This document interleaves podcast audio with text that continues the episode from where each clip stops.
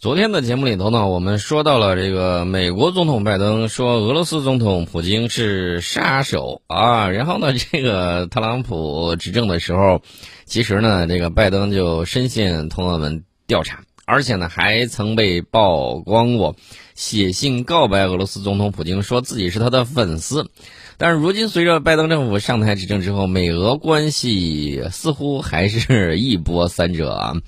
这个美国总统拜登昨在这个接受美国广播公司访谈的时候，三月十六号啊，说这个拜登呃不是拜登，拜登说普京是一个杀手啊，这个说法说出来之后，关键我在看这个普京总统怎么回应啊，非呃普京总统呢 这个特别幽默，说就美国总统的发言来看，我该怎么回应他呢？保持健康。我希望他身体状态良好，这个话说的非常有意思啊！而且呢，这个普京还非常认真的补充了一句，说我自己说的都是真心话，不带有一丝讽呃，不带有一丝讽刺。呃，这个普京呢还拿自己童年的经历举了个例子，说当我还是个孩子的时候，每当和别人在操场上争吵。我们常说，说别人就是在说你自己，这跟这个你去指责别人的时候，一个指头指着别人，其实有四个指头在指着自己，哎，有异曲同工之妙。而且呢，普京特别强调啊，这个俄罗斯将会继续在双方共同关心的领域与美国展开合作。这个事情啊，只能说什么呢？我给大家讲一个故事啊，这个传说中佛印和苏东坡的故事。呃，他俩呢在这个游玩，然后呢，这个苏东坡啊说：“这个你看我像啥？我看你像啥？”这个佛印呢说：“我看你像这个啊，像一朵花儿。”然后呢苏东说：“我看你像坨屎。”啊，然后呢回去了之后，他还挺得意洋洋。结果苏小妹呢就说：“哎呀，这不行，这个就是怎么说呢？你看到别人是什么啊？就是说你自己其实心里想的就是啥啊？这样子的话，你就落于下乘了。当然，这是个民间传说啊。”所以说呢，你看这个普京，他虽然不知道咱们这个民间传说，但是他说的这句话很有意思，就是说别人就是在说你自己 啊，这个话反击的非常有意思。而且呢，我们知道睡王啊，被这个董王经常嘲讽瞌睡桥，身体不行，然后精神有问题，然后还有什么那个可能得了老年痴呆症了啊，什么乱七八糟的，整个不一而足啊。而且我们也看见这个赫副总统啊，经常性的出来。呃，这不能叫抢班夺权，而是经常出来的时候，代替总统行使一些职责，这样人也是大为诧异。到底这个怎么说呢？民主党推出了这么一个啊招牌，到底是就是招牌的作用呢，还是说很多事情让其他人去代替？毕竟这个拜登总统年纪也大了啊，年事已高，这个大家也都能理解。呃，但是呢，你们知道这个这个这个这个谁？呃，这个白宫又怎么回应了吗？啊，这个白宫还在拱火。白白宫说了，拜登不后悔称普京为杀手，这不就坐实了这个普京说的那句话了吗？对不对？你看别人是什么样子，其实都是在说你自己啊。这个这个事情非常非常非常有意思。呃，所以从这个心界上啊，从这个心胸上，从这个眼界上来看。明显，美国这一次这个打这个嘴炮落于下乘啊！就我个人当裁判的话，这一分我要加给这个普京总统啊。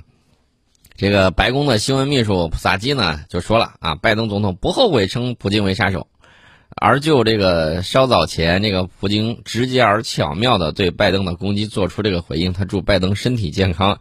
其实这也是有潜台词呢啊！我们都知道这个拜登的身体不够健康，他祝他身体健康。大家呃自己发挥啊，自己想象一下，这个话说的还是相当的有趣的，而且呢，这个是语言的艺术啊。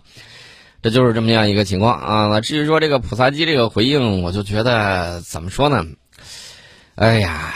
真是这个一届不如一届啊！这个感觉是不行啊！这个美国现在无论是白宫发言人也罢，还是这个整个上来动辄啊，这个给人家起绰号也好，用污蔑的言辞也罢，有失大国体统啊！这完全不像那个当年自己志得意满、自信心爆棚的时候那个状态。当时美国人很幽默。啊，能开得起玩笑，现在不行。现在你稍微一说他他，立马一蹦三尺高，无风还要兴三尺浪，剑术踹三脚，整个是一个惊慌失措啊，处于中年危机的这么一个表现啊。他这个危机表现在哪儿呢？他他他害怕呀，他害怕什么呢？他害怕失去霸权主义的宝座。我就说，那霸权主义宝座白给我们，我们都不要。大家可能会说，为什么我们不要这种霸权主义的宝座呢？这个东西它是一个死胡同。你认为它是宝座，其实上头满是荆棘。而且呢，我们看到过去以往的这些帝国，一个个在霸权主义的这个不归路上，一个个要么崩溃，要么缩回小岛上去，要么给自己带来了无尽的这种扩张而后崩溃的这种局面。啊，这条是死胡同，人别人已经走不通了，我们就不要再走了。还有一个是很重要的什么？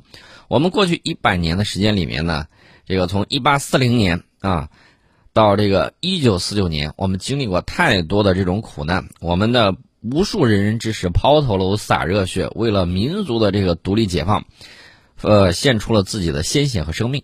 那么我们同样不愿意把这种东西施加给别人啊。孔子讲：“己所不欲。”勿施于人啊，对吧？我们呢，这个当然比有一些人更加文明一些啊，所以说呢，不会玩这种殖民主义和霸权主义的这种老路，这也是我们区别于他们的这种表现啊，这也是人和这个什么的这个区别啊，这个我就不详细说了，这个大家都知道，了解殖民史的都非常清楚，黑人的血泪，印第安人的血泪，才铸就了这个西方啊，它的这个雄厚的这个资本。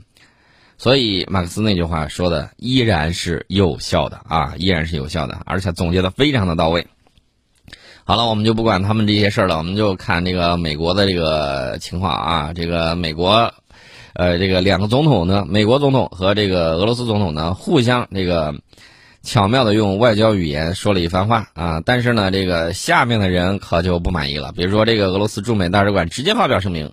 指责美方侮辱俄罗斯总统普京的这个行为，说美国高官一些考虑不周的言论，令本已过分对抗的关系面临崩溃威胁啊，直接就给怼回去了，啊，而且呢，这个俄罗斯总统新闻秘书佩斯科夫表示，这个美国总统的言论非常糟糕，他明确的表示了不想改善与我们国家的关系，我们将以此为出发点。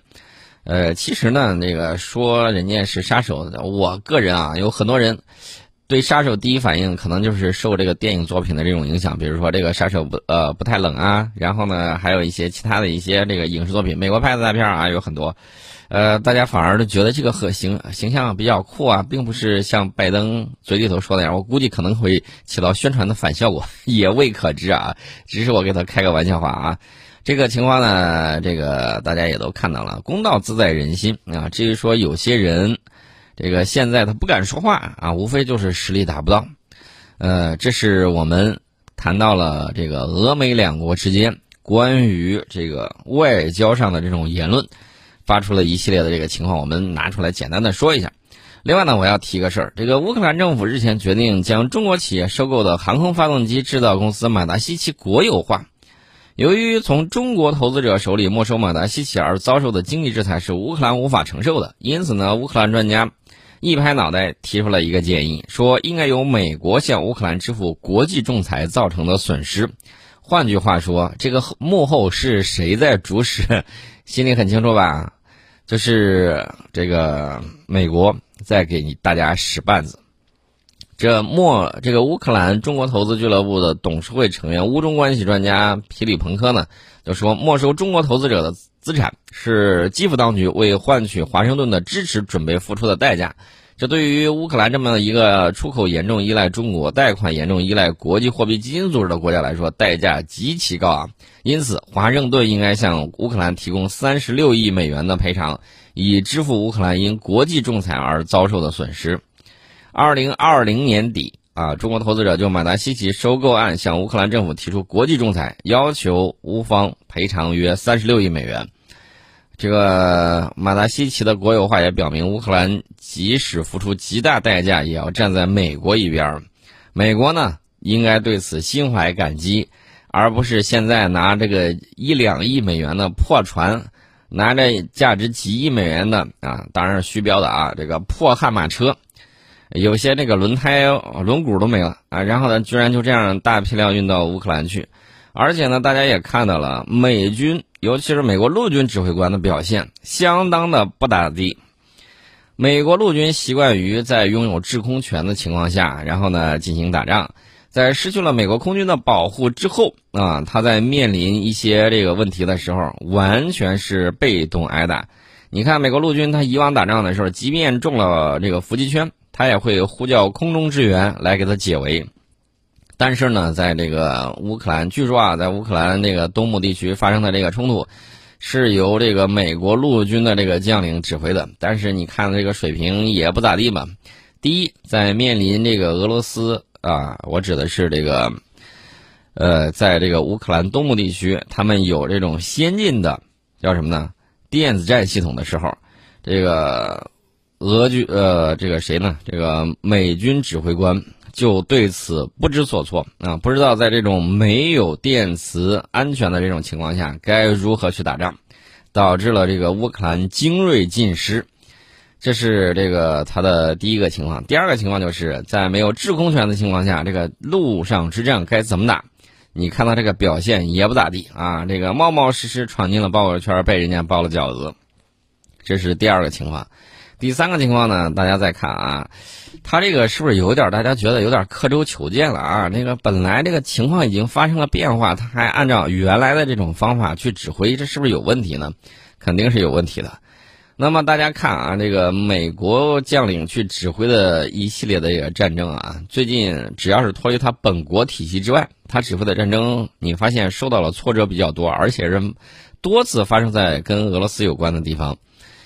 我给大家举几个例子，比如说，还大家还记得不记得二零零八年格鲁吉亚那一次，啊，在这个美国指挥官那个怂恿下，人家还是先下手为强，结果被后发先至给打了一通。这是这个俄乌的这个战斗。接下来呢，这个在叙利亚啊，这个美国呢也是信心满满啊，是要把这个叙利亚呢这个折腾个底儿朝天，但是在俄罗斯的这个强力支援之下，照样他没有打赢。那么我们再再看这个乌克兰东部地区的这个情况也是如此，呃，这个美军指挥官不能说他不行，只能说他在本国体系之下他还很行，但是一旦脱离这种情况，仗该怎么打可就不太好说了。这是他的一些局限啊，这个我们也给大家多次讲过例子，比如说他在伊拉克治安战里面学到的这个过河之前先停下来等一等。扫一扫雷，然后看看有没有这个路边炸弹，然后再安全的过桥。因为他在这个伊拉克呢，遭到这个游击队的这个袭击的时候，多次在桥上被炸翻了。然后呢，这个呃装甲车也好，斯特瑞克，包括这个甚至一些主战坦克也遭遇过这种袭击。那么这个情况呢，他得出来的这个经验就是过河之前先查查桥啊。但是他万万没想到啊，他指挥这个军队要过河之前啊，先等一等。正在那儿排雷的时候，被对方看见了。对方看见了之后，哟，这么大一群明显的目标，往这儿一趴干什么呢？呃，直接呼叫火箭炮来个单元格终结者吧唧一下，这个单元格里面的这个东西就都灰飞烟灭了，被打得稀里哗啦啊！这就是这个同样的经验呢，你不要乱照搬。呃，环境发生了变化，那战场上可是战机瞬息万变啊！这一下被人给炸了个稀里哗啦。这种情况它不是一次两次，而是在多个地方出现。那说到这儿的时候，我再顺便说一下这个游戏啊，这个军事游戏大家都很爱玩，包括以前有一些这个，比如说像《使命召唤》的，有一些都很经典啊。但是呢，这个大家也要注意，美国在这个输出游戏方面水平还是比较高的，但是他经常在这个游戏里面干什么呢？篡改历史，乱改一气。啊，这个改历史呢，这个里头他就用潜移默化的这种方式啊，而且呢，他经常是美军的这个军事力量啊，包括未来的，包括现在的，他搞得自己很高大上啊，潜移默化的让大家玩游戏的这些青少年不明就里，然后把错误的历史当成真的，这是也是他要干的事情。我要说的这个事儿呢，这只是给大家提个醒啊，咱们很多都有明辨是非的这种能力。但是呢，也呼吁更好的我们自己的这种军事游戏的出现。除了这个，我要提另外一个事儿，什么事儿呢？最近我在刷抖音，刷抖音刷什么呢？刷到有一些啊，大家出去打这个国际服，有一些这个游戏，这些军事游戏啊，或者其他这之类的游戏啊，只要中国玩家来了之后，然后对方呢就感觉比较懵啊。我看到有一个这个中国玩家能熟练的使用英语啊，然后呢这个普通话呀，还有其他语言呢，然后综还有日语啊，综合的干什么呢？综合的指挥啊一队，就是他自己己方这样，本来被人家打的是节节败退，他进行指挥，进行了这种，呃，这个穿插分割、渗透啊什么之类的啊，轻轻松松把对方给推平了啊！这个表现大家可以在 B 站上都可以刷得到，可以去看一看，这是一个话题。呃，我要提呃说的是什么呢？大家从这一个一个点上，你可以管中窥豹的就是，我们现在很多玩家啊，这个跟外界交流的这个能力是在显著的提升。外界由于信息差，由于他们自身啊，这个为了防止他们自己的人了解到我们的这种发展，设置了大量的这种信息，呃，信息屏蔽。那么我们非常熟悉的跟他们进行交流，他们往往能够能够从这里面了解到一些真相啊，一些国外的玩家能够了解到真相。你比如说玩一些游戏的时候，交流的时候啊，大家都纳闷儿，我是这个国外宣传老说中国的这个疫情如何如何，但是发现玩家们都在这玩，然后他完完全全想不到，然后一交流发现根本就不是那么回事儿啊，这种情况也是有的。那除此之外，我还要提另外一个游戏上的事儿，什么事儿呢？就是中国玩家呢，在玩一些这个游戏的时候，充分发挥了这个当年看那个地雷战，呃，这个电影的这个作用，埋雷简直是埋的神出鬼没。而且呢，我们看外国玩家经常是一脸懵的，然后就被炸上了天啊！这种情况有很多。然后一看中国玩家来了啊，这个外国玩家呢，这个玩的时候就感觉是心惊肉跳啊！真实的战场有的这个模拟的是比较逼真的，他的感觉是完全不一样的。我想说的就是啊，真是这些人啊，未来的时候通过游戏啊，通过各种不同的这种渠道啊，跟外国网民的这种交流啊，外国网民在游戏里面他们会感到一种什么？他们会畏惧你的力量啊！确确实啊，这玩游戏都玩的如此神出鬼没，那 其他方面大家可想而知。所以我对我们的未来非常有信心。但是我始终要提醒的就是，千万不要骄傲自大。当年我们就是因为太骄傲了，然后呢，这个自满了，然后落后了，然后呢，挨打了啊！这个这个怪圈一定要这个剔除掉，这也是我们当年习得的这个经验和教训之一。这是我给大家说到的这个事情。顺便我们再说回乌克兰啊，乌克兰呢，这个中国目前是乌克兰商品最大的进口国，每年给乌克兰带来七十多亿美元的外汇收入。因此呢，这个马达西奇国有化事件可能会给乌克兰造成一百一十多亿美元的这个损失。乌克兰分析中心主任呢就指出，扣除乌克兰对国际货币基金组织的债务，乌克兰国家银行的黄金和外汇储备净额总计是一百八十一亿美元。因此，乌方的损失将是灾难性的。俄罗斯媒体呢就分析了说，获得美国赔偿无疑是乌克兰无法实现的梦想。大国不会支付殖民地费用或为殖民付费，一切都恰好相反。俄罗斯媒体一语破地，所以说这三十多亿想要从他们那儿，就是乌克兰想从美国拿回来，可能性约等于零。我个人是这么认为的。而且呢，大家也看到了，乌方从当年那个非常发达的一个样子，到现在这个状态。无非是有一些小布尔乔亚的这种躁动，然后呢，配合上他们有一些人的这种傻白甜，然后呢，导致目前的情况。不光如此啊，日本防卫大臣岸信夫十七号与正在日本访问的乌克兰国防部长安德烈塔兰以视频方式举行会谈，对于日方提出的反对在东海和南海以力量为背景方单方面改变现状、中国海警法等议题，乌方表示赞同。啊，你说这个怎么说呢？如果我没有记错的话，这个我们可是给你有过核保护伞的承诺的啊。这个不知道他到底是自己想的哪一出啊？这是我个人的一些这个看法。当然了，这个最近一段时间，美国啊动作频繁。这个企业呃企业秧子架架到一块儿，然后想把大家靠堆叠力量来搞事情的这种想法呢，它一直有，而且很大。具体有什么，我们在广告之后跟大家再聊。